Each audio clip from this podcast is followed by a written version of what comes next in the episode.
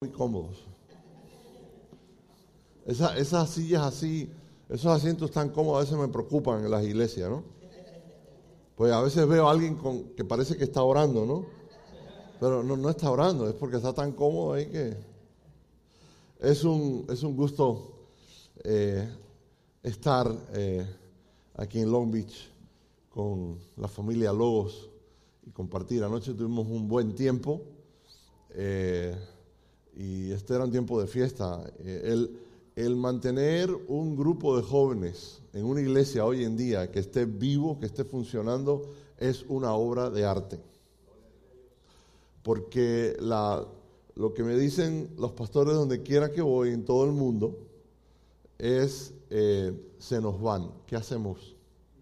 Ese es el comentario.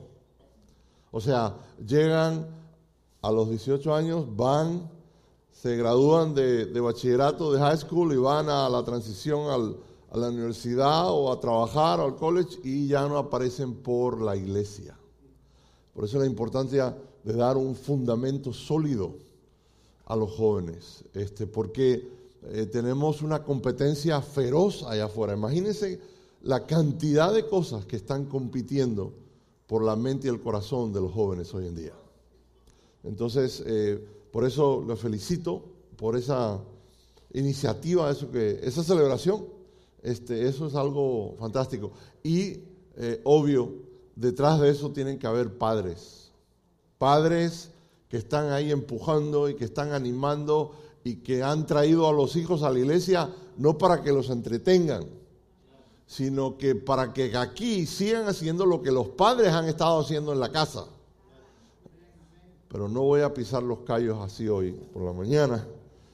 Eh, simplemente quiero entrar de lleno en, la palabra y aprovechar el tiempo.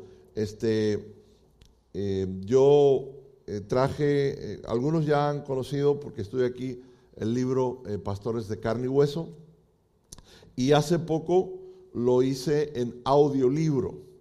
Este, hay algunos que por la buena excusa de que no tienen tiempo para leer, prefieren escuchar. Entonces lo pueden hacer en el carro o en la computadora, es, una memoria y este, lo grabé yo mismo eh, con mi propia voz en un estudio, así que todo esto está ya eh, atrás eh, disponible para aquellos que, quieran llevárselo a casa y el, el último libro. Muy bien, vamos a orar, ¿está bien? Padre, gracias por este día, porque esta mañana tus misericordias son, son nuevas. Hoy comenzamos de nuevo. Y gracias Señor, porque estamos aquí en el lugar perfecto, en el momento ideal, estamos en tu presencia. Y Señor, en estos momentos estamos haciendo, vamos a hacer la expresión de adoración más sublime que hay, que es estudiar tu palabra. Y Señor, gracias por tu palabra, porque ella es la que nos enseña, nos dirige, nos confronta. Y Señor, en este día queremos que tu Espíritu Santo nos enseñes, nos guíes a toda verdad. Gracias Señor, oramos en el nombre de Jesús. Amén. Um, yo quiero hablar hoy sobre la familia. viendo el estado de la familia hoy, que va en detrimento, es preocupante. La base de la sociedad es la familia. Siempre ha sido la familia desde tiempos bíblicos hasta hoy. Una sociedad escuchen bien, no puede sostenerse ni mantenerse sin el núcleo de la familia. Es el fundamento de la vida social de una cultura y de una civilización. Dios sabía esto de antemano cuando pensó en la creación. El hombre no iba a estar solo ni en solitario, sino que Dios fue enfático cuando le presentó a su compañera, su esposa, y le dio un mandato específico, creced y multiplicaos. En primer lugar, tenemos que establecer lo siguiente. Dios no creó a Adán y a Esteban, sino a Adán y Eva.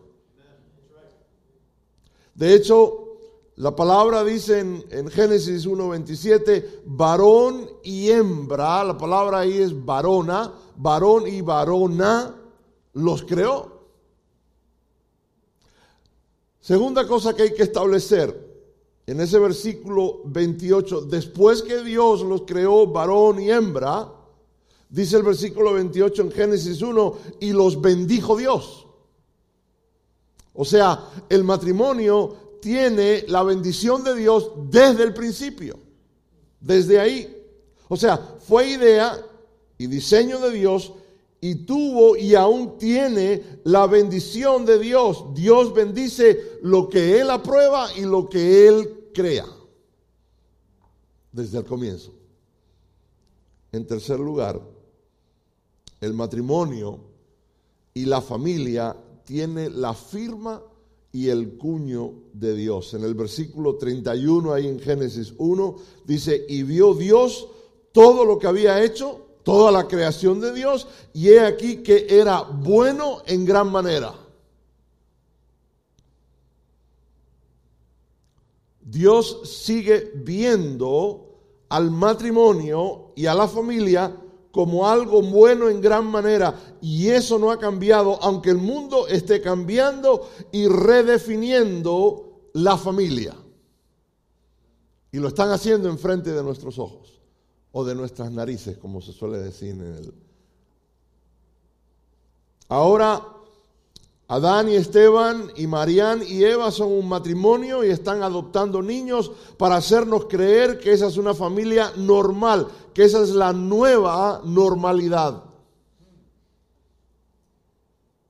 El plan original de Dios sigue siendo el mismo, el Dios que hizo el universo, el diseñador de todo lo que existe, con todas las profundidades y complejidades de todo lo material y lo físico, no se equivocó cuando estableció el matrimonio y la familia para propagación de la especie, no solo en el sentido físico, sino moral, relacional, emocional, comunitario y también espiritual, al establecer leyes y parámetros para garantizar y perpetuar la especie y la existencia a través de las edades o de los siglos.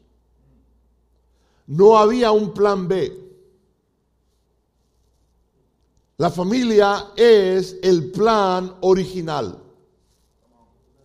Es como las piezas originales de un automóvil. Si tratas de darle mantenimiento a ese automóvil y reemplazar las piezas originales por otras más baratas, fabricadas en otros lados, con otros estándares de producción, con piezas que no son de fábrica, está comprobado que más temprano que tarde el mantenimiento resultará en algo fútil y no funcionará como fue diseñado. A mí me ha pasado cuando he querido ahorrar unos pesos.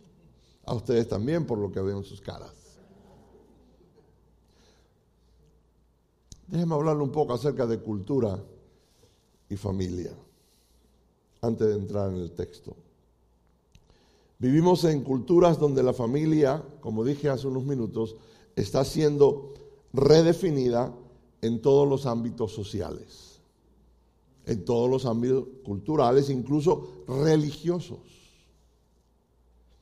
Esa dictadura que quiere imponer esa nueva definición de la familia aparece en, en un bombardeo constante a través de la pequeña pantalla, diariamente llegando a las salas y a las habitaciones de nuestros hogares con programas de televisión y propaganda alabando estos nuevos conceptos de familia. Yo doy una conferencia que, que se llama ¿Cómo disciplinar a la próxima generación? Donde muestro históricamente el tema de cómo están y cómo, cómo han redefinido ahora en la sociedad la familia, comenzando desde la década de los 50, 60, pasando por las familias que nos ponían en la televisión, hasta en los dibujos animados, cartoons, hasta los picapiedras eran buenas, una familia más o menos pero empieza a ver todo eso, esa familia y todos esos programas los traducían y los traducen al español y llegan toda Latinoamérica a las salas de la gente. Y hay programas que hacen, por ejemplo, la cadena ABC, donde presentan a dos mujeres con, que le, que le llaman la familia Foster. Dos mujeres lesbianas con hijos. Y lo presentan como si eso es una cosa muy normal, lo nuevo. Y lo están redefiniendo enfrente, perdonadme la expresión, de nuestras narices, en nuestras salas de nuestras casas. Y esto, todo esto se genera por la llamada ideología de género. ¿Han oído ese término últimamente? Porque lo van a oír más y más. Ideología de género. Y hay que hacer una aclaración en cuanto a esto. Una ideología es eso, una ideología y nada más. Eh.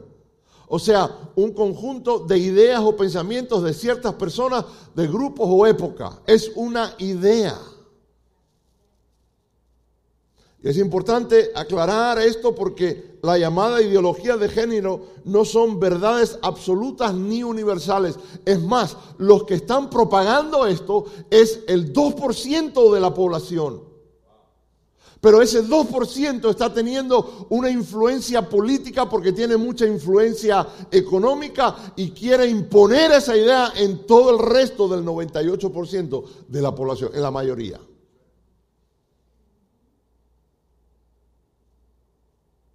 Ahora, esta ideología sobre la familia, déjame decirle, es nueva. La familia en sí como concepto, institución, es un absoluto y es universal y es como hemos visto desde el principio de los tiempos y eso hay que recalcarlo y machacarlo. Y como tal, el concepto y principio bíblico de la familia ha permanecido sólido a través de los siglos, miles de años. No hay nada que arreglar de la familia porque no está rota. No hay nada que modificar sobre las bases de la familia. No se ha roto, no se ha quebrado, no ha tambaleado en sus principios, no ha tambaleado en sus bases y resultados desde su incepción hasta ahora. Que la quieren destruir, la quieren devaluar, desplazar, desaparecer y deconstruir. ¿Estoy exagerando? No, en absoluto. Hay una campaña, hay una guerra campal que se ha desatado en contra de la familia a nivel mundial y es feroz, es directa, es brutal, es violenta, es maléfica y es diabólica. Hay que decirlo como es. El multimillonario norteamericano George Soros, que creo que murió, donó hace unos años atrás 246 millones a grupos pro aborto. Eso es parte de esa campaña.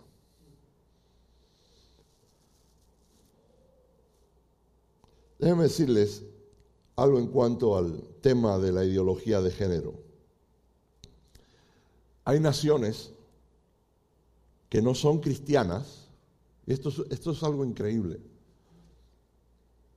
Hay naciones, países que no son cristianas, como Rusia y China, que defienden la familia tradicional y natural a capa y espada y no permiten por ley la difusión de la ideología de género en las escuelas. Pero aquí, aquí y en otros de nuestros países religiosos, en Latinoamérica y aquí en Estados Unidos, otros lugares, que se dan golpes de pecho, o somos un país muy religioso, o en las escuelas.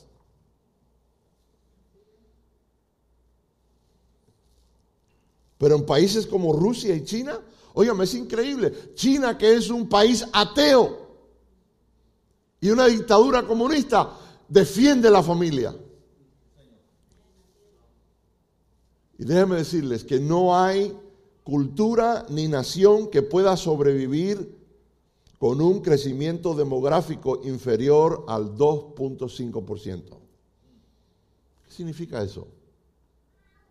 ¿Sabes lo que significa eso? Que para mantener la cultura donde nosotros vivimos, necesitamos tener ese crecimiento demográfico, mantenerlo por lo menos 2.5%. Por eso yo anoche decía, en broma pero en serio, ¿por qué nosotros los latinos, los hispanos en Estados Unidos, somos la minoría más grande, más que los negros? Y estamos 60 millones. Yo no dudo en un futuro que tengamos un presidente hispano. Yo no soy profeta, pero apunten eso. ¿Saben por qué estamos, en la, estamos avanzando tanto? Porque nosotros los hispanos somos los que más bebés tenemos en los Estados Unidos. Es cierto. De hecho, en un artículo de Wall Street Journal, habla de la tasa de natalidad. Dice, estamos, hablando en, en, términos generales, en Estados Unidos, en especial entre los blancos, son la mayoría, y, los negros, que es otra minoría que dice, estamos en una tasa de natalidad en la más baja en 30 años. Pero dice, dice que las mujeres hispanas son las que son más fértiles y están teniendo más bebés.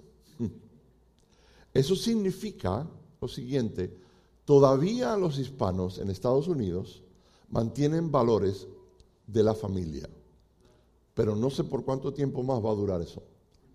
Porque el sistema y la cultura aquí se está comiendo a los hispanos con papas fritas, como decimos. Y lo están absorbiendo. Por eso necesitamos hablar de esto. Y mucho.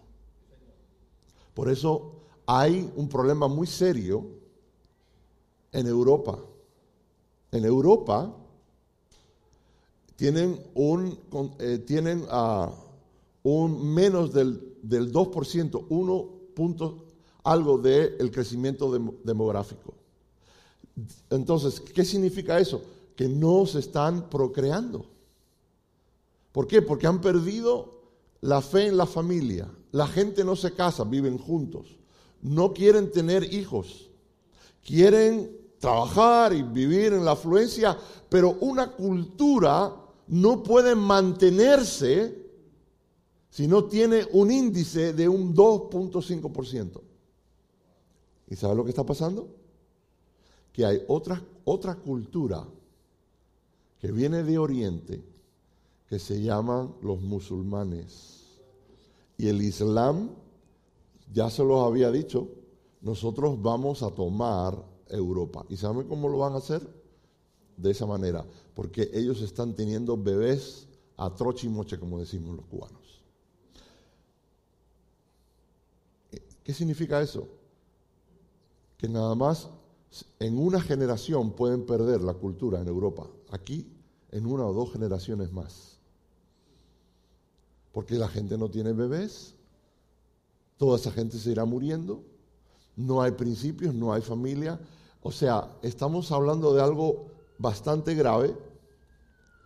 Por cierto, el Islam sigue creciendo también aquí en Estados Unidos. ¿Y saben lo que están haciendo? Ellos son muy listos, están yendo por los hispanos. Hay muchos hispanos que se están convirtiendo al Islam. Y saben otra cosa porque lo he visto de primera mano en videos, las tácticas que usan para ganarse a los hispanos. Les hablan de Jesús como un buen profeta. Porque saben que muchos de los hispanos vienen de la tradición religiosa católica. Y lo están haciendo por debajo del radar, silenciosamente. Y saben que hace un ratico mencioné que esto de la ideología de género, que la impone un 2% porque tiene mucha influencia económica y política, es una dictadura. Es una dictadura. Porque ellos están imponiendo su idea, pero usted no puede ir y refutar eso y discutirlo con ellos. Y es más, estos grupos tienen tanto poder económico que manipulan la ONU y otras organizaciones para que los países latinoamericanos, por ejemplo, que son pobres, que necesitan ayuda para medicina en las clínicas y educación, no les dan el dinero para apoyarlos económicamente si no aprueban esta ideología en sus países. Uh, eso es lo que está ocurriendo. Ahora, suficiente con hablar de eso ahora. Tenemos que partir de la base de la cultura. Cultura. Cultura, ¿qué cosa es? El diccionario dice que la definición es conjunto de conocimientos que permite a alguien desarrollar su juicio crítico, conjunto de modos de vida y costumbres, conocimientos y grupo social, conjunto de las manifestaciones en que se expresa la vida tradicional de un pueblo. Eso es lo que se entiende por cultura. Civilización, el diccionario, la definición es la siguiente, conjunto de costumbres, saberes y artes propios de una sociedad humana estadio de progreso material, social y cultural y político propio de las sociedades más avanzadas. Acción y efecto de civilizar. La palabra civilizar en el diccionario es elevar el nivel cultural de sociedades poco adelantadas. Ahora, ¿cuántos entienden? Sabemos que vivimos en una cultura aquí, ¿sí o no? y sabemos cuál es la cultura predominante acá. Y hay cosas muy buenas de esa cultura y hay cosas no tan buenas. Ahora, nosotros entendemos también que hay otra cultura, que es la cultura del reino. ¿Cuántos entienden eso? Y nosotros pertenecemos a esa cultura la cultura del reino, la cual se rige el pueblo de Dios y más específicamente la iglesia de Jesucristo y todo aquel que se llame discípulo de Cristo siga y obedezca sus enseñanzas. La cultura del reino y del creyente se encuentra, y anoche lo mencioné, capítulos 5, 6 y 7 de Mateo. En otras palabras, el sermón del monte o, como lo han llamado, la carta magna, lo más importante que Jesús dejó, el legado más importante a sus discípulos fue el sermón del monte. Porque ahí está, eso es la contracultura. La cultura en la cual vivimos está ahogándonos con montones de ideas, de materialismo, de 20 mil cosas. Nosotros tenemos otra cultura que es la del reino y es la contracultura. Va en contra de eso. Por eso hay un choque tremendo. Si no, en tu trabajo, en tu familia, donde quiera que tú vayas, di que tú eres un seguidor de Cristo para que tú veas los resultados. Por eso, como decía anoche, el versículo clave ahí en esa carta magna es Mateo 6, 8, donde dice, no os hagáis pues semejantes a ellos. Jesús les dijo eso. Y eso implica que al no hacernos como ellos, ellos se hagan semejantes a nosotros. Esa es la idea también de evangelismo. Quiero, en cuanto a la cultura, quiero eh, citarles un libro que estuve leyendo no hace mucho, titulado Notas para la definición de la cultura, que fue un ensayo escrito por un pensador, un poeta, un dramaturgo y ensayista norteamericano de nombre T.S. Eliot en el año 45. Fíjense, esto lo escribió él en el año 45 y él no se llamaba, que yo sepa, cristiano. Pero en este libro que él escribió, Notas para la definición de la cultura, él dijo lo siguiente, y cito, dice, la cultura, dice, el término cultura incluye todas las actividades e intereses característicos de un pueblo. Y dice, la cultura se transmite primordialmente a través de la familia. Y este tipo era un pensador, un ensayista, era escribió muchos libros. Después se hizo ciudadano inglés, en fin, era un erudito. Y sigue diciendo, y cuando esta institución deja de funcionar de manera adecuada, el resultado es el deterioro de la cultura. Pero no queda ahí. Dice, luego de la familia, la principal transmisora de la cultura a lo largo de las generaciones ha sido la iglesia, no el colegio. Interesante esto. Cultura no es solo la suma de diversas actividades, sino un estilo de vida. Ahí está la clave. Un estilo de vida. Alguien dijo, y escuche bien esto, afine su oído, no podemos seguir enviando y confiando a nuestros hijos al César para que los eduque y sorprendernos cuando regresan después a casa como romanos o como convertidos en romanos. Y partiendo de toda esta base o fundamento es que quiero hablar específicamente sobre el llamado de la familia, lo que Dios espera de la familia. Por eso vamos a ir, yo creo que ayer y hoy nos hemos quedado en el Antiguo Testamento, hay tanto ahí. Josué, capítulo 24, súper conocido versículo. Josué 24, 15. Lo conocemos bien. Es bueno tenerlo en la pantalla, pero traigan sus Biblias a la iglesia o en el teléfono, como quieran, que pero usted tráigalo. Josué 24, 15 dice, y si mal os parece servir a Jehová, escogeos hoy a quien sirváis, si a los dioses a quienes sirvieron vuestros padres, cuando estuvieron al otro lado del río, o a los dioses de los amorreos en cuya tierra habitáis, pero yo y mi casa serviremos a Jehová. Wow. Pero yo y mi casa serviremos a Jehová. Fíjense, él está hablando con el pueblo de Israel. Y le dice, bueno, ustedes hagan lo que quieran. Ya ustedes saben lo que hay que hacer. Dice, pero yo y mi casa vamos a servir a Dios. Cada familia elige, decide a quién va a servir. Al sistema, al dinero, al negocio, a la vida social, a un estilo de vida que quiere imponer la sociedad. Cada familia elige o decide a quién va a servir. Y aquí en este versículo, Josué les da un ultimátum. Primero les dice, escogeos hoy a quién sirváis. Y fíjense, no es de pensárselo, no es de claudicar, es de tomar la decisión hoy, ahora, no mañana o cuando vengan otros tiempos u otras circunstancias más favorables. Es hoy, es aquí y es ahora. Escogeos hoy a quien vais a servir.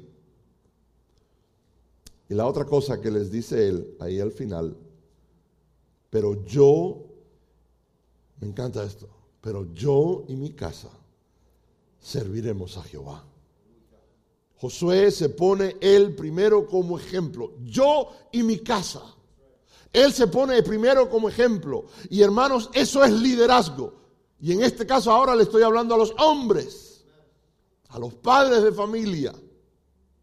Eso es liderazgo. El hombre y padre de familia que toma la decisión junto a su esposa que Dios será primero en su casa, marca la diferencia en su comunidad y en su familia extendida y por ende en la ciudad y el país.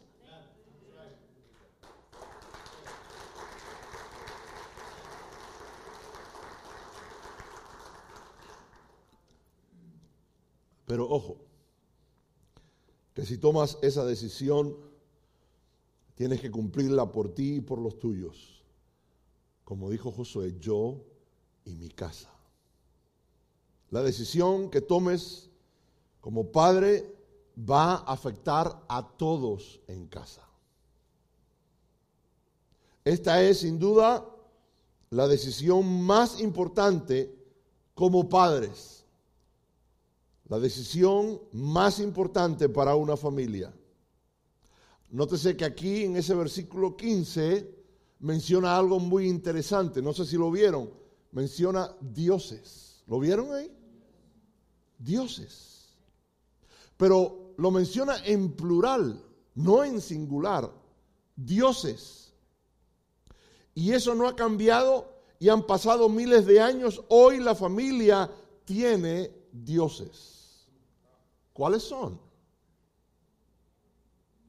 Fíjense, no podemos amar a Dios parcialmente, solo los domingos o a nuestra conveniencia. Dios no es un genio de la lámpara que nos concede deseos cuando lo necesitamos a nuestro antojo. Dios no puede ser manipulado. O le amamos del todo completamente o no le amamos. No hay medias tintas con el Señor. La idolatría, escuchen bien, destruye familias. Lo ha hecho desde tiempos inmemorables y hoy lo sigue haciendo disfrazada de ídolos modernos y contemporáneos. Se los voy a mencionar en un ratico. La idolatría trae esclavitud y todo tipo de desórdenes.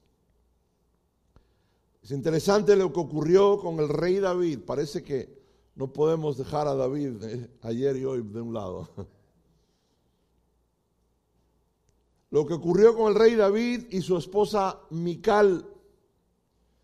Ya sabemos que ese matrimonio no terminó bien. Algunos de broma Dicen que no se llevaban bien porque David era pentecostal y Mical no lo era.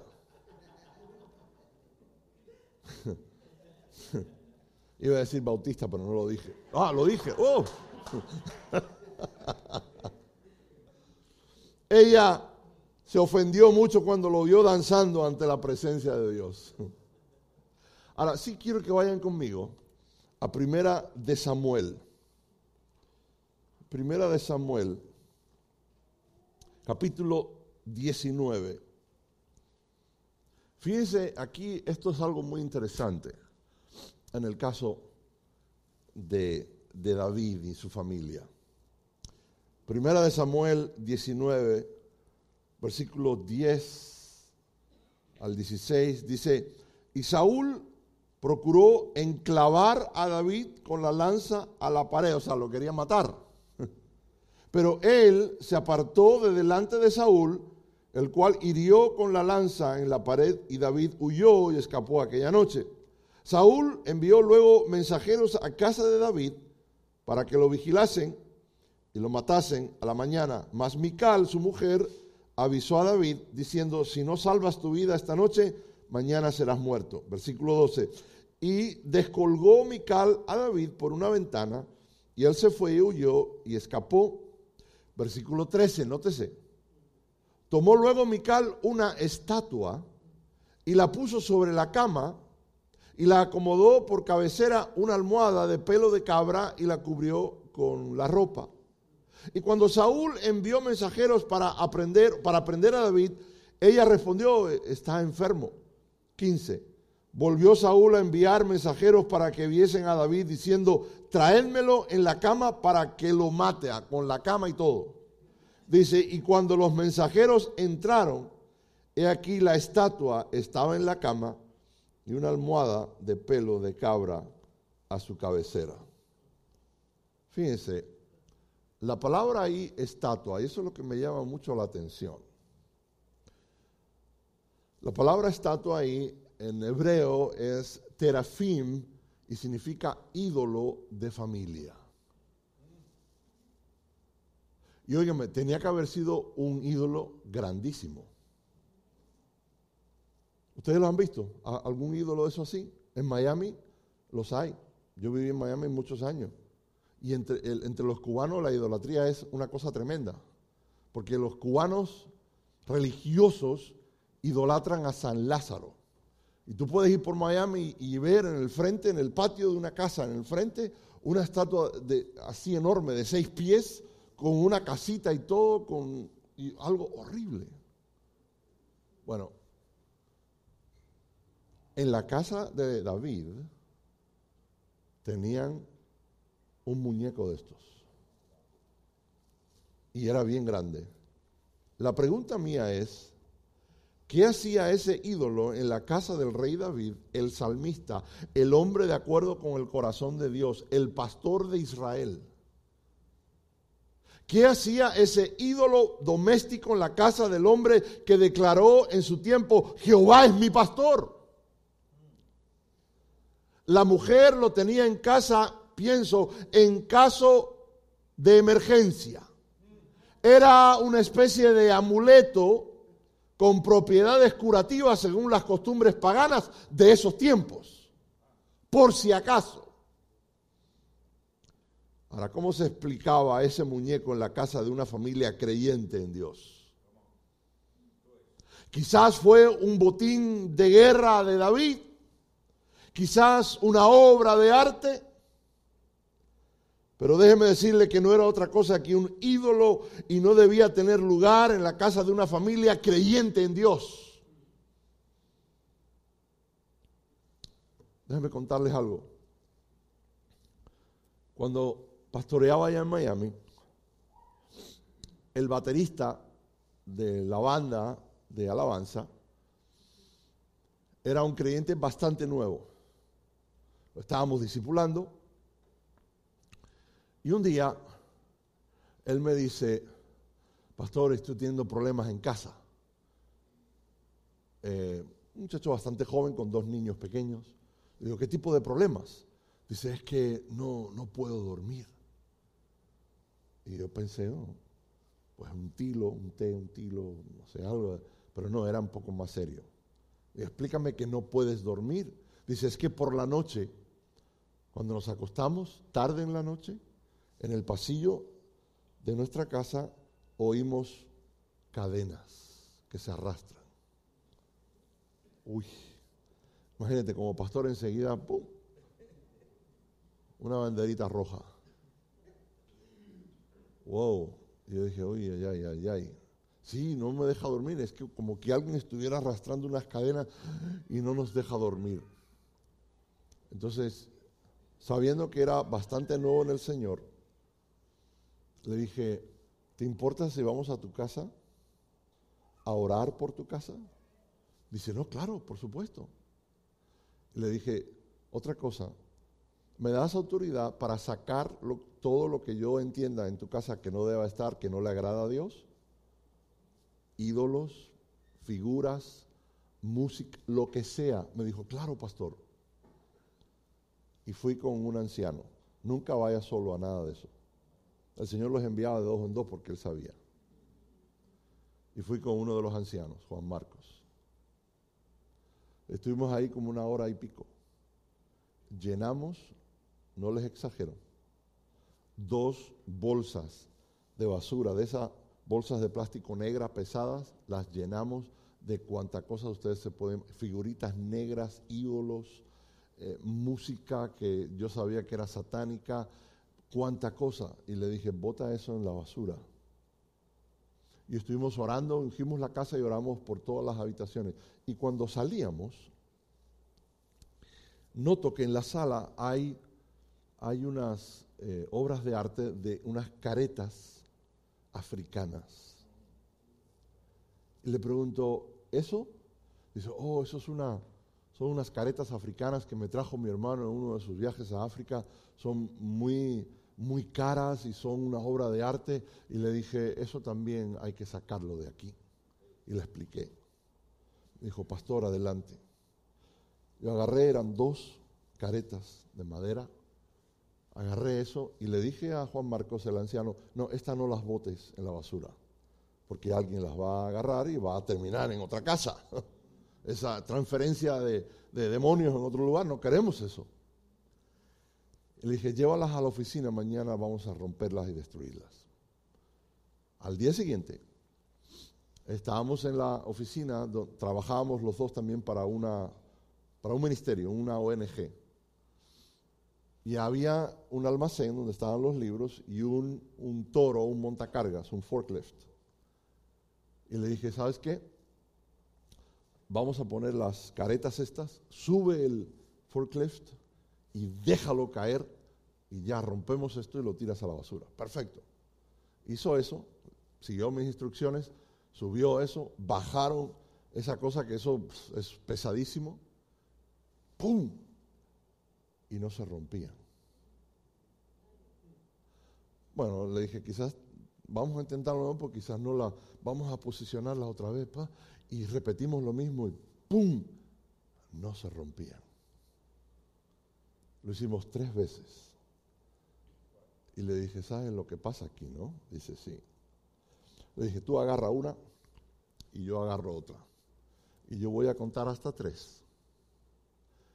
Y cuando cuente hasta tres, cuando digan el nombre de Jesús, vamos a darle contra el forklift. Y efectivamente, cuando dice una, dos y tres, en el nombre de Jesús, y cuando hicimos así, se destruyeron en pedazos. ¿Cuántos creen que hay poder en el nombre de Jesús? ¿Se recuerdan Josué diciéndole de los dioses?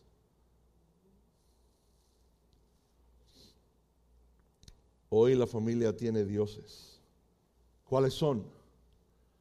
Les voy a mencionar varios. Voy a tratar de ir ligero con esto. El primer Dios que tiene la familia hoy en día es el Dios del entretenimiento. ¿A cuántos de aquí les gusta la tele? Yo soy el primero, levantan la mano. Me gusta. En casa nos sobran las televisiones. ¿A ustedes les pasa lo mismo? Bueno, nosotros nos mudamos a Texas y este, intencionalmente dijimos, no queremos una televisión en nuestra habitación matrimonial. Eso es sagrado para nosotros, hablar, leer libros. Eh, no vamos a hacerlo así.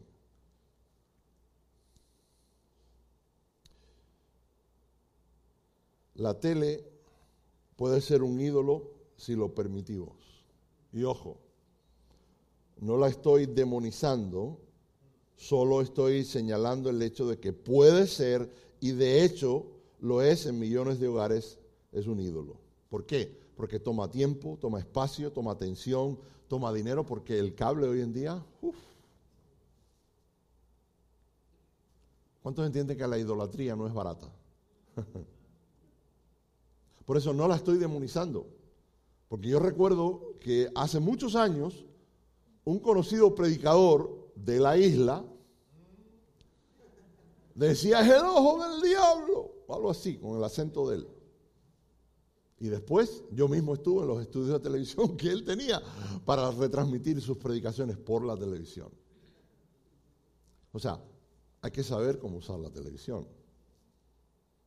La tele, como los teléfonos móviles o las tabletas, nos pueden quitar el diálogo y la comunicación en la familia. La búsqueda constante de entretenimiento es una forma de escapismo de la realidad. Es esa necesidad de, llenar ese vacío en el ser humano de no estar contentos o satisfechos con lo que tienen y necesitan llenar sus necesidades intelectuales y cognitivas. Ese es el primer Dios que quería mencionar, el entretenimiento. Mencioné la tele, hay otras cosas también. El segundo Dios que tiene la familia hoy en día es el ocio. En inglés sería leisure, leisure, el ocio. Mucha gente vive de fin de semana a fin de semana. Viven para el fin de semana nada más. De vacación a vacación. Piensan que siendo productivos en el trabajo es suficiente y eso de alguna manera los hace sentirse realizados. El resto del tiempo buscan solamente ocio. Viven, de, viven una vida egocéntrica. Convierten el ocio en un ídolo y nada ni nadie puede ocupar ese lugar. Adoran el ocio. En algunas familias cristianas eso toma precedencia, pues muchos domingos y reuniones claves de la iglesia se fueron a la playa o de paseo por las presiones de la vida. Eso lo digo, pastor, porque me lo han dicho así. Oh, pastor, no vamos a ir el domingo. Hemos tenido una semana difícil. Y yo para adentro digo, ah, ok vas a ir a sufrir por el Señor ahí en la playa. Yo te entiendo. No hay nada malo con eso, de vez en cuando necesitamos. Pero si eso es lo que va a controlar tu vida, el ocio se puede convertir en vagancia y holgazanería. Hay ocio constructivo y hay ocio improductivo. Constructivo, leer un libro, hacer ejercicio, diálogo y conversación, escuchar música, hacer deporte. Pero improductivo es ver televisión por horas y horas, meterse en la internet por horas y horas. Y lo mismo, escuchen bien esto, con los videojuegos. Los videojuegos. ¿Cuántos padres aquí han oído esta palabra alguna vez? Fortnite. ¿Alguien, padres, han oído Fortnite? Ok, ¿cuántos padres no saben lo que es eso? Ok. Hay otra palabra, Apex. ¿Saben? ¿Han oído alguna vez lo que significa Apex? Ok, ¿cuántos aquí juegan Fortnite? No, no, no es para condenarlo y ponerlo en, en... Ok, no son sinceros, no quieren levantarlo, está bien, no hay problema. Porque lo juegan no solamente muchachos, adultos también. Y no solamente lo juegan, es un videojuego, no solamente lo juegan un ratico, sino hasta altas horas de la madrugada. Fortnite para que tengan una idea, Apex es otro videojuego que es más popular ahora que Fortnite. Pero para que tengan una idea, Fortnite es un videojuego que tiene 250 millones de suscritos en el mundo que lo juegan. Posiblemente, y Apex quizás mucho más. Mayo del año pasado, Amazon registró 108 millones de horas de gente que vio a otros jugar Fortnite, a otros ver jugar nada más. No que ellos estaban jugando 108 horas.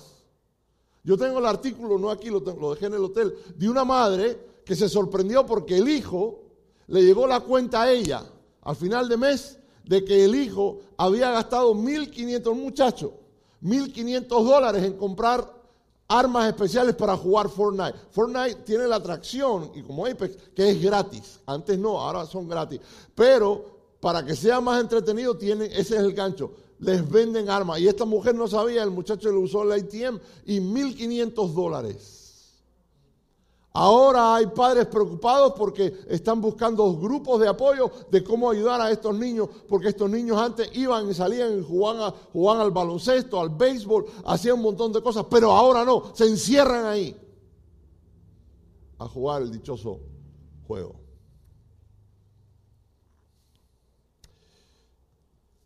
El ocio, otro ídolo de la familia hoy, es el tercero es acumular bienes.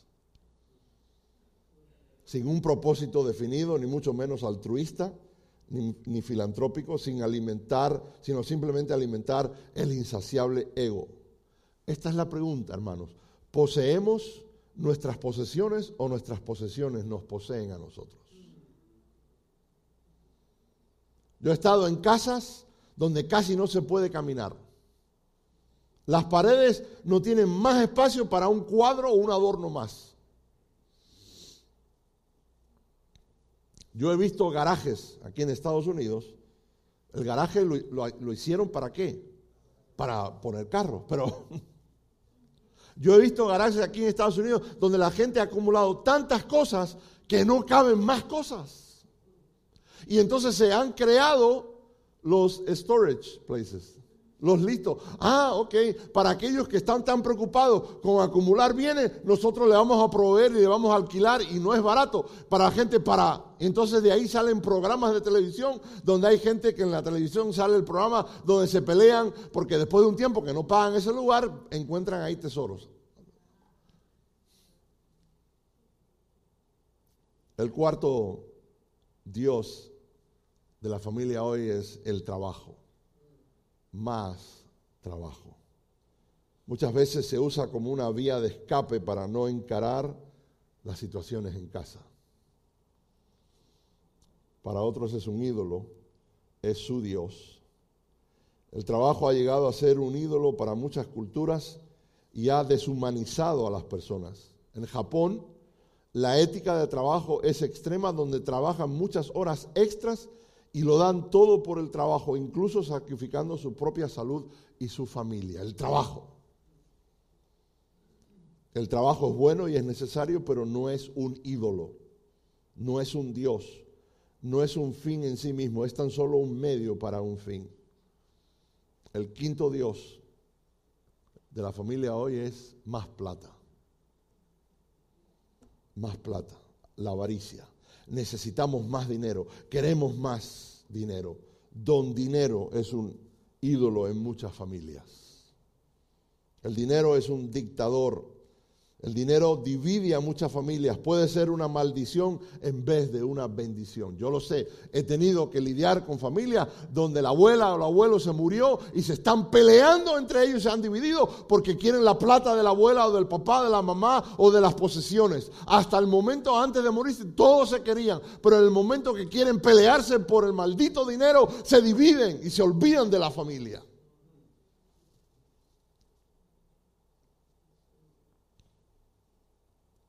La palabra dice, porque raíz de todos los males es el amor al dinero, el cual codiciando algunos se extraviaron de la fe.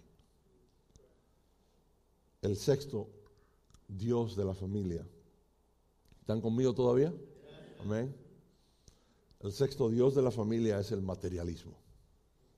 El materialismo.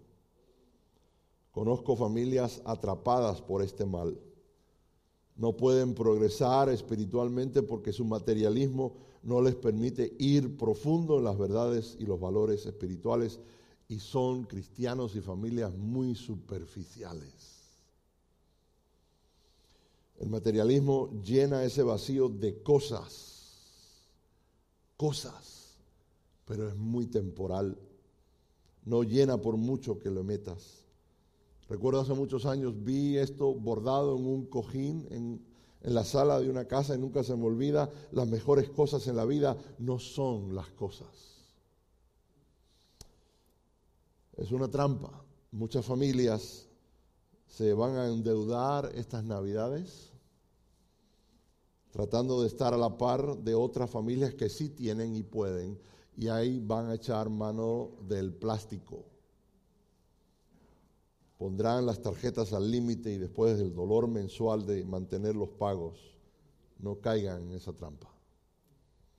No se inclinen ante este poderoso ídolo del materialismo que está oprimiendo y bombardeando por todos lados con anuncios publicitarios. Compra, aprovecha la rebaja. Tienes que tener esto, tienes que tener lo otro. Y, para, eso es un problema para los hispanos en Estados Unidos porque la gran mayoría de, nosotros hemos llegado aquí con una mano atrás y otra adelante. Y el, el poder echar para adelante, el poder tener cosas y el ver todo esto es algo abrumador y muchos no saben cómo manejar la abundancia. Y el materialismo llega a ser un ídolo en sus vidas y en sus familias.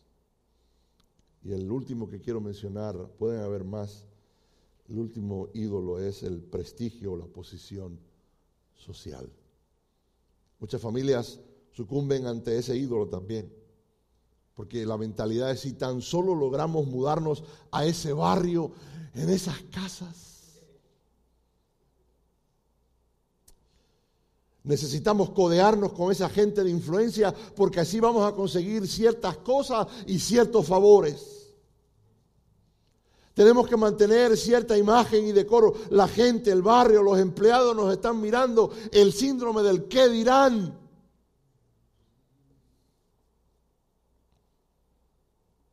Fíjense ahí otra vez en el versículo 15,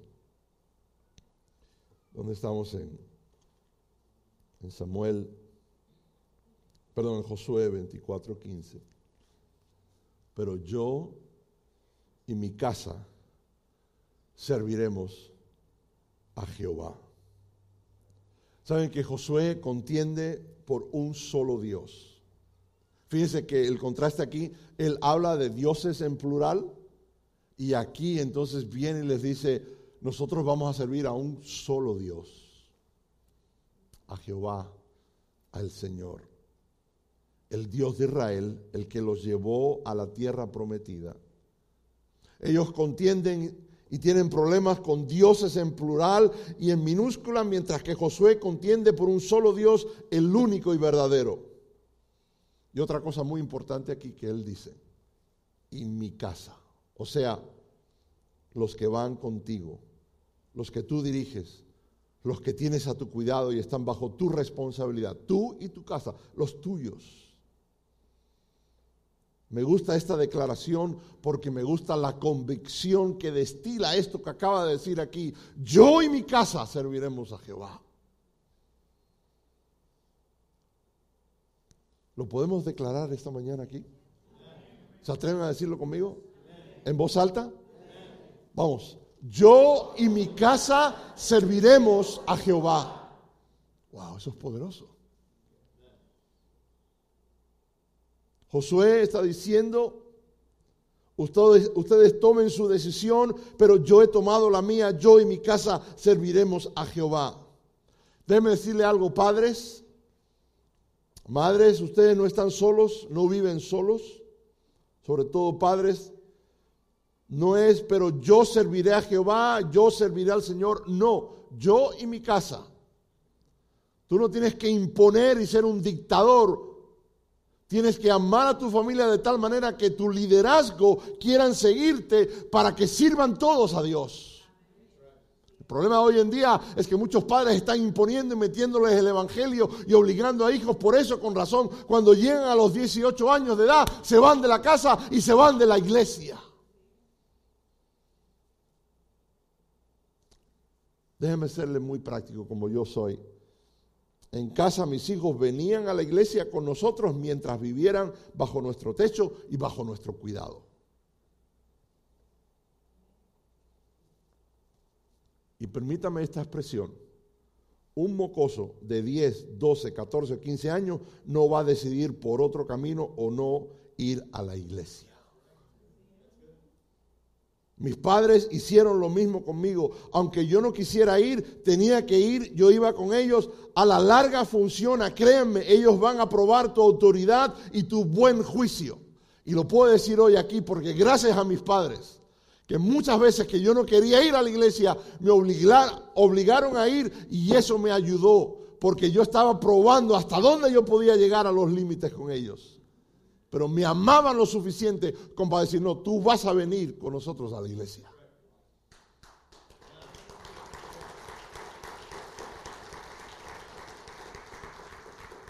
Con razón, Proverbios 22, 6 dice, y lo traduzco de la versión en inglés que me encanta, que se llama The Message, que no está en español, pero dice, dirige indica a tus hijos en la dirección correcta para que cuando sean viejos no se pierdan.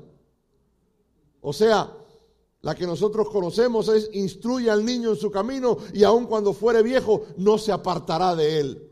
Es una promesa bíblica y funciona. Debemos preparar los niños para el camino, no el camino para los niños. Oigan bien, el autor James Dobson escribió en un libro, el libro El amor tiene que ser firme, buenísimo para padres. Él dijo, en casa comíamos, bueno, yo lo recomiendo el libro, pero en mi caso, recuerdo, en mi casa, comíamos el menú que preparaba mi madre. No elegíamos lo que queríamos comer, porque nuestra casa no era un restaurante. El que tenga oídos para oír, oiga. Padres, escuchen bien, ustedes tienen la batuta, la autoridad en sus casas. Úsenla con sabiduría, con amor, con prudencia, con misericordia. Pero tienen que ser ejemplos. Mm.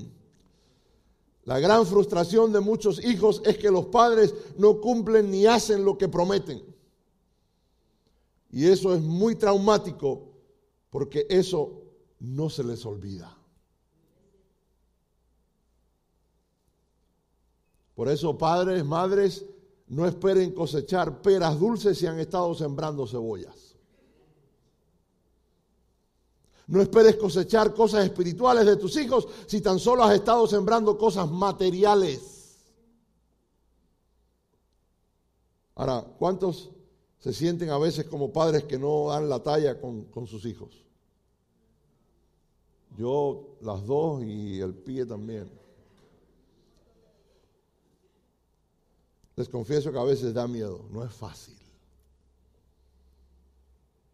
Ahora, vayamos ahora al principio del libro de Josué para ver y entender la progresión para que Josué llegara a esa conclusión. Ya estoy terminando, fíjense el capítulo 1 de Josué, ¿dónde comenzó todo esto? Capítulo 1, mira el versículo 6, dice, y este es el mensaje para nosotros hoy también como padres y como madres, dice, esfuérzate y sé valiente, porque tú repartirás a este pueblo por heredad la tierra de la cual juré a tus padres que la daría a ellos. Esfuérzate, o sea, sé fuerte y sé valiente. Esa es la palabra de Dios para ti hoy como padre y como, como madre. Esfuérzate y sé valiente. O sea, siembra valentía. Conquista, vence el miedo. Si Dios te ha llamado a hacer esto, ser padre, dirigir tu casa, Dios te da el ánimo, el respaldo, la capacidad, el valor de llevarlo a cabo. Pero quiero, quiero una palabra de admiración y respeto, porque me quito el sombrero con las madres solteras. ¿Cuántas madres solteras hay aquí? Levante la mano. Madres solteras, me quito el sombrero con ustedes. que han tenido y tienen que llevar adelante sus familias. Porque un padre o un esposo que debía estar ahí los dejó, los abandonó, hombres cobardes, ustedes son mujeres valientes. Y las honramos en este día. ¿Les podemos dar un aplauso a estas mujeres?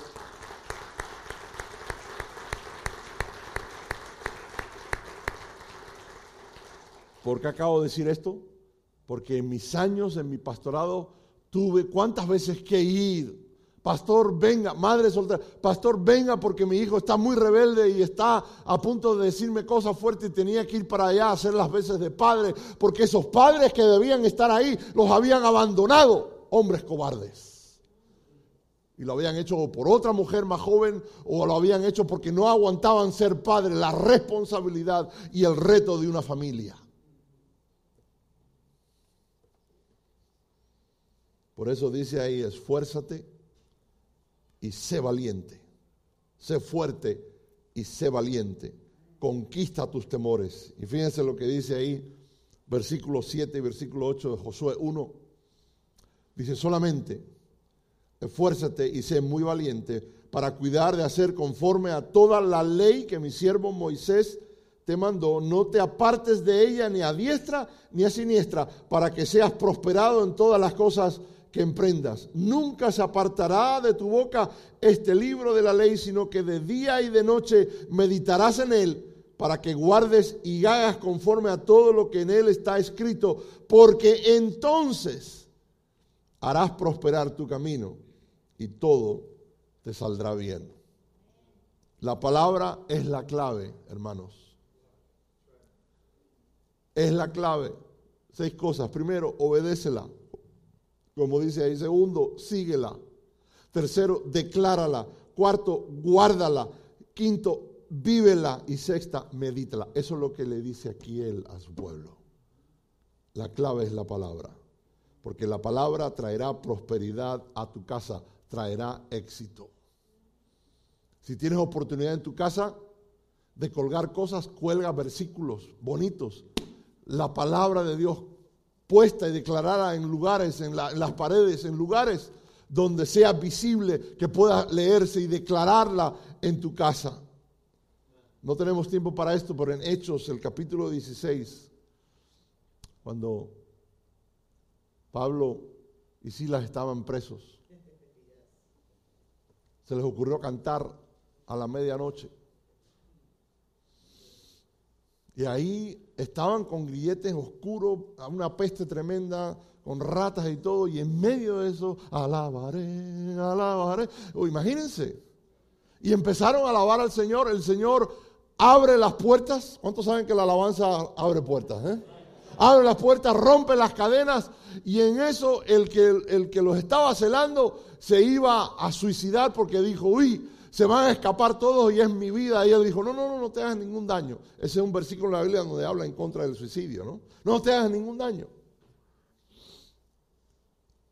Y entonces este hombre hizo la gran pregunta, ¿qué debo hacer yo para ser salvo? Wow. Y en esos versículos, cuatro veces se menciona la palabra casa. Se creerás tú y tu casa. Y de ahí fueron a su casa. Tremendo esto.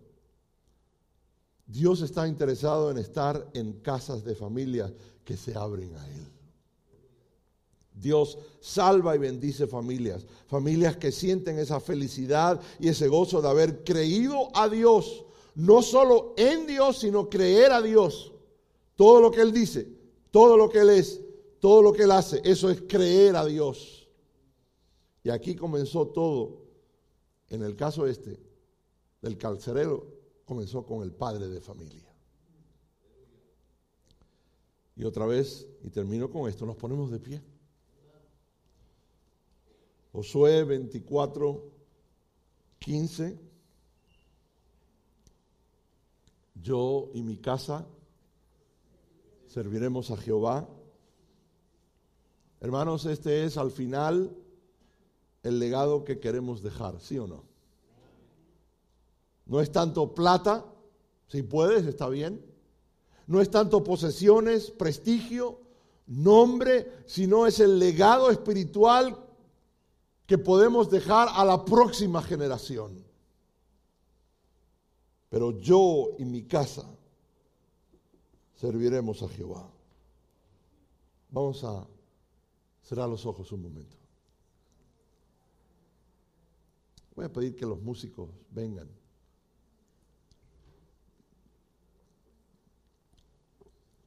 Todos estamos con los ojos cerrados meditando un momento en lo que acabamos de oír.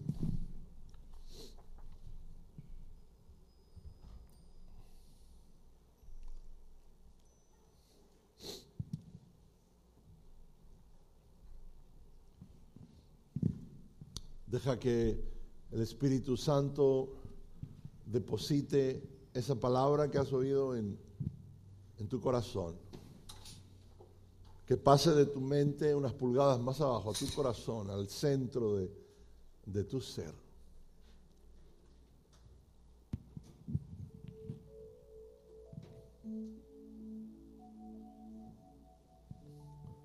Quiero hacer algo antes de, de, terminar y entregar.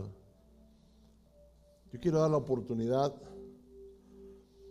¿Cuántos padres y madres, cuántas familias hay aquí en esta esta mañana, madres solteras, padres. ¿Cuántos hay aquí que, que quisieran venir aquí enfrente? Vamos a orar juntos y hacer esa declaración. Pararse en firme y decir, yo y mi casa, como testimonio, serviremos a Jehová. ¿Cuántos lo quieren hacer? Pasen aquí al frente conmigo, ahora, mientras cantamos algo y alabamos al Señor.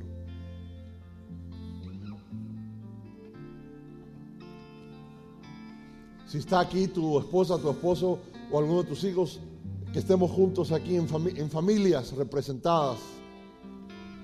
Hagan espacio, vengan.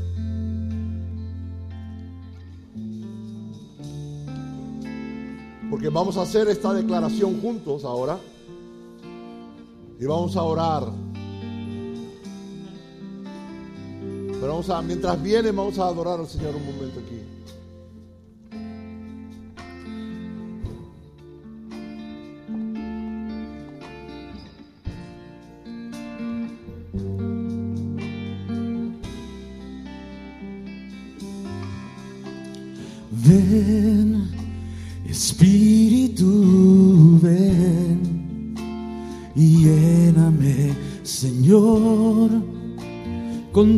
Preciosa unción.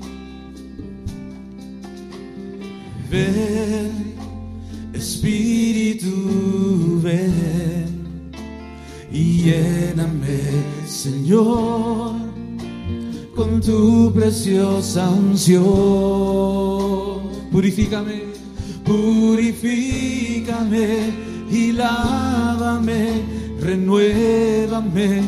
Restaurame, Señor, con tu poder, con tu poder. Aleluya, aleluya.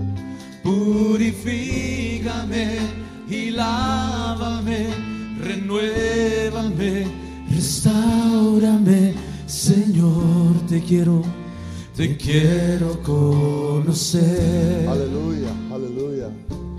Gracias, Señor. Ven,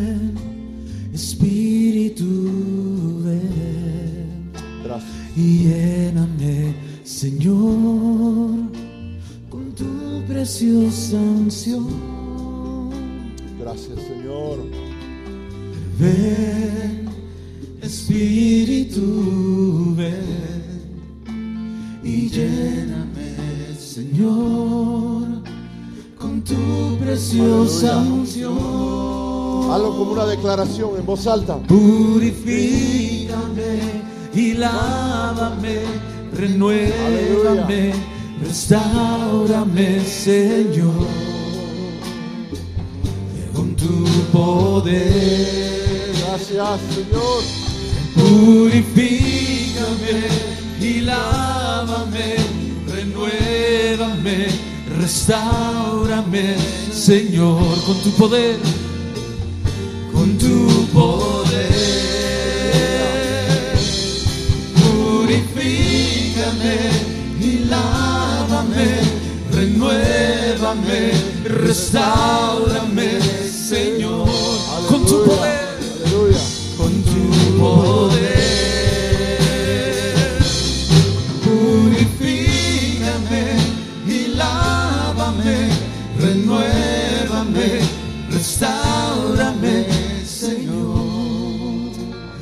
quiero conocer. Yo quiero orar ahora. Gracias Señor por estas familias que están aquí, que han venido. Por estos padres, por estas madres, estas familias aquí representadas. Señor, en estos momentos renunciamos a cualquier tipo de idolatría que ha entrado a nuestras casas. Te pedimos perdón, Señor. Señor, queremos que no sean dioses. Danos sabiduría para discernir qué es lo que entra a nuestras casas y qué es lo que sale. Pero Señor, en este día queremos venir delante de ti, humillarnos y pedirte perdón, porque en ocasiones hemos dado cabida a esos dioses. Y queremos que tú traigas sanidad a estas familias. Señor, queremos entronizarte, queremos que tú seas nuestro Dios de verdad, que tú seas glorificado en nuestras familias. ¿Cuántos dicen amén a eso? Y Señor, queremos declarar en este día, en alta voz, lo podemos declarar otra vez con convicción, yo y mi casa serviremos a Jehová. Otra vez, yo y mi casa serviremos a Jehová. Aleluya, aleluya. Dar un aplauso fuerte al Señor.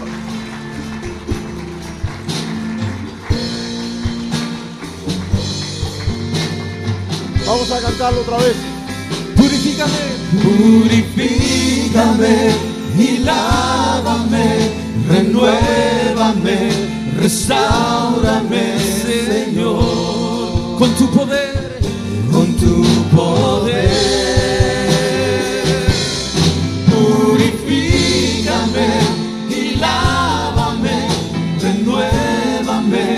restaurame, Señor, con tu poder. Con tu poder. Una vez más, purifícame y lávame, renuévame, Señor, con tu poder. Purifícame y lávame, renuévame, restaurame, Señor. Te quiero conocer, te quiero conocer. Señor, Señor, te quiero te conocer. quiero conocer. Ahora dile, tu amigo quiero ser. Señor, tu amigo quiero ser. Una vez más, Señor, tu amigo quiero ser.